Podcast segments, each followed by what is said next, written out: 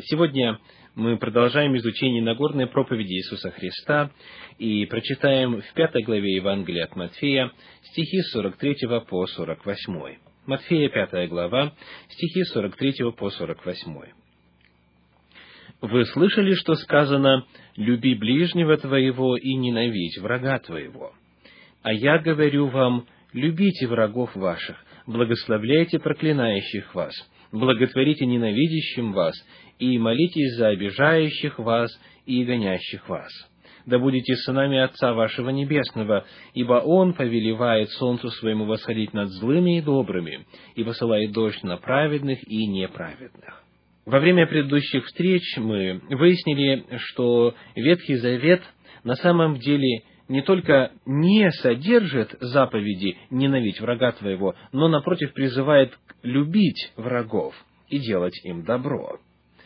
И мы задали вопрос о том, каким образом в таком случае вписывается в это повеление любить врагов картина многих воинов Ветхого Завета.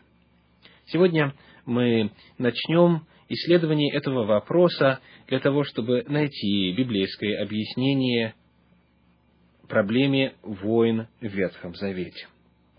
Первое, что необходимо отметить, это то, что войны, к которым сам Господь призывал, следует отличать от войн, которые были инициированы людьми.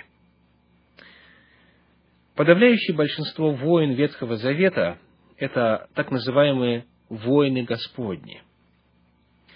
И этот термин мы находим, например, в первой книге царств, в 18 главе, в 17 стихе. Первое царство, 18 глава, 17 стих.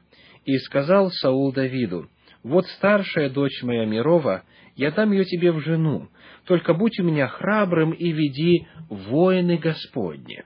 Веди воины Господни. Следует различать воины Господни и иные войны, которые были в Ветхом Завете.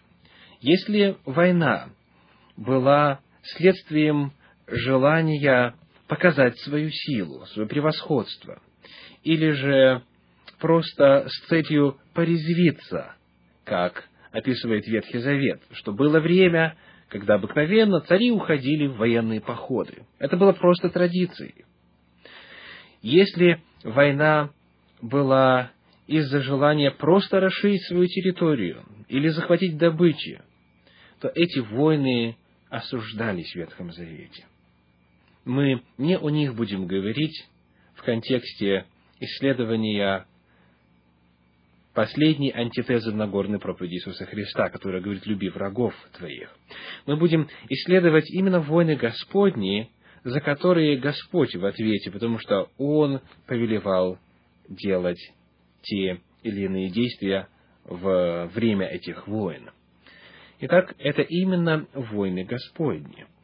И они велись тогда, когда какой-то народ или государство восставало против Бога, против Его воли, и Бог давал возмездие. Книга «Числа», 31 глава, 3 стих описывает этот вопрос так. Книга «Числа», 31 глава, 3 стих. И сказал Моисей народу, говоря, «Вооружите себя людей на войну, чтобы они пошли против мадианитян, совершить мщение Господне над мадианитянами». Это не месть Израиля, это мщение Господне. Это не инициатива Израиля, это инициатива Господня. Это войны Господни. И во-первых, именно это важно помнить, когда мы читаем о военных действиях. Когда ведутся современные войны, они чаще всего инспирированы желанием осуществить захватническую политику, добыть какие-то природные ресурсы, увеличить свое благосостояние и так далее, и так далее. Войны Господни – это войны по повелению Господню для того, чтобы принести Его наказание, Его наказание отступившему и погрязшему в беззакониях народу. Во времена Ветхого Завета во взаимоотношениях между народами была распространена идея, согласно которой тот народ, который побеждает в войне, он не просто решает политические проблемы, или экономические, или иные, но он тем самым доказывает, что его Бог сильнее. Кто победит в войне, того и Бог сильнее. Вот это понимание царило во времена Ветхого Завета среди всех народов того времени. И Бог, действуя в той культуре, в тех нравах, использовал войны для того, чтобы показать свое могущество. В четвертой книге царств, в 18 главе, стихи с 28 по 34 говорят следующее. Четвертая книга царств, 18 глава, стихи с 28 по 34. «И встал Рапсак, и возгласил громким голосом по-иудейски, и говорил, и сказал, «Слушайте слово царя великого, царя ассирийского. Так говорит царь, пусть не обольщает вас Езекия, ибо он не может вас спасти от руки моей. И пусть не обнадеживает вас Езекия Господом, говоря, спасет нас Господь, и не будет город сей отдан в руки царя Ассирийского. Не слушайте Езекии, ибо так говорит царь Ассирийский, примиритесь со мною и выйдите ко мне, пока ко мне, и пусть каждый ест плоды виноградной лозы своей, смоковницы своей, и пусть каждый пьет воду из своего колодезя, пока я не приду и не возьму вас в землю такую же, как и ваша земля, в землю вина и хлеба, в землю плодов и виноградников, в землю масличных дерев и меда, и вы будете жить и не умрете. Не слушайте же Езекии, который обольщает вас, говоря, Господь спасет нас. Спасли ли боги народов, каждый свою землю, от руки царя Ассирийского? Где боги Емафа и Арпада? Где боги Сипарваима, Ены и Иввы? Спасли ли они Самарию от руки моей? Кто из всех богов земель сих спас землю свою от руки моей, так неужели Господь спасет Иерусалим от руки моей? Мы видим здесь выражение вот этой идеи о том, что если какой-то народ завоевывал э, иной народ, то это было доказательством того, что боги завоевателей сильнее богов завоеванных. Это был язык той эпохи. И поэтому, когда израильский народ во имя Господа завоевывал какие-то народы, это на языке того времени означало, что этот Бог сильнее, и ему нужно поклоняться, ему нужно служить. Это истинный, могущественный Бог. Говоря о том, что это войны Господни, очень важно также вспомнить, каким был механизм ведения военных действий. При исследовании оказывается, что редко сам народ принимал фактическое участие в уничтожении отступивших от Бога развращенных языческих народов. Вот что мы находим в книге Второзаконие в первой главе, в стихах 30 и 31.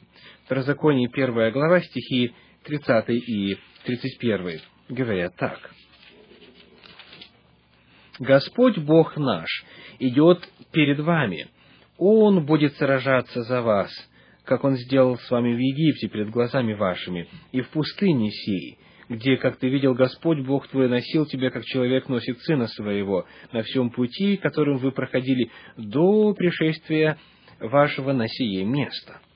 Здесь мы видим, что, оказывается, именно а сам Господь Бог, согласно утверждению 30-31 стиха, Он победил и Египет, и египтян, Он победил и другие народы, а, с которыми воевал Израиль на протяжении путешествия в пустыне. В 20 главе этой же книги Второзакония, э, в стихах с 1 по 4, эта мысль выражена следующими словами. Книга Второзакония, 20 глава, стихи с 1 по 4. «Когда ты выйдешь на войну против врага твоего, и увидишь коней, колесницы и народа более, нежели у тебя, то не бойся их, ибо с тобой Господь Бог твой, который вывел тебя из земли египетской.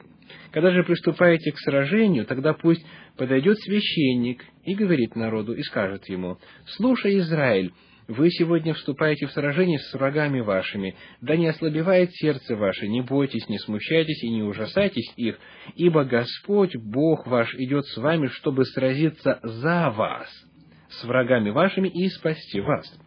Таким образом, когда мы задаем вопрос о механизме ведения военных действий, то э, идея очень ясно прослеживается через описание всех войн Господних Ветхого Завета, что не народ сражался, а, как говорит 20 глава книги Второзакония, сам Господь будет сражаться за вас или вместо вас. Приведем один пример. Э, книга Исход, 17 глава, стихи с 8 по 13. Исход 17 глава, стихи с 8 по 13. «И пришли амаликитяне и воевали с израильтянами в Рифидиме. Моисей сказал Иисусу, «Выбери себе мужей и пойди сразись с амаликитянами. Завтра я стану на вершине холма, и жезл Божий будет в руке моей». И сделал Иисус, как сказал ему Моисей, и пошел сразиться с амаликитянами, а Моисей и Аарон и Ор взошли на вершину холма. И когда Моисей поднимал руки свои, одолевал Израиль, а когда опускал руки свои, одолевал Амалик. Но руки Моисеевы отяжелели, и тогда взяли камень и подложили под него, и он сел на нем. Аарон же и Ор поддерживали руки его один с одной, а другой с другой стороны, и были руки его подняты до захождения солнца. И не сложил Иисус Амалик и народ его острием меча. Очень оригинальный способ ведения военных действий, не так ли? Мы видим, что ключевым было здесь не участие народа, народ полностью бы проиграл, а Божие вмешательство.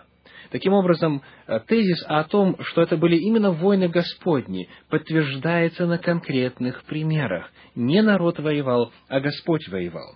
И мы подробнее поговорим об этом во время нашей следующей встречи. С вами был Виталий Алиник. Всего вам доброго. До свидания.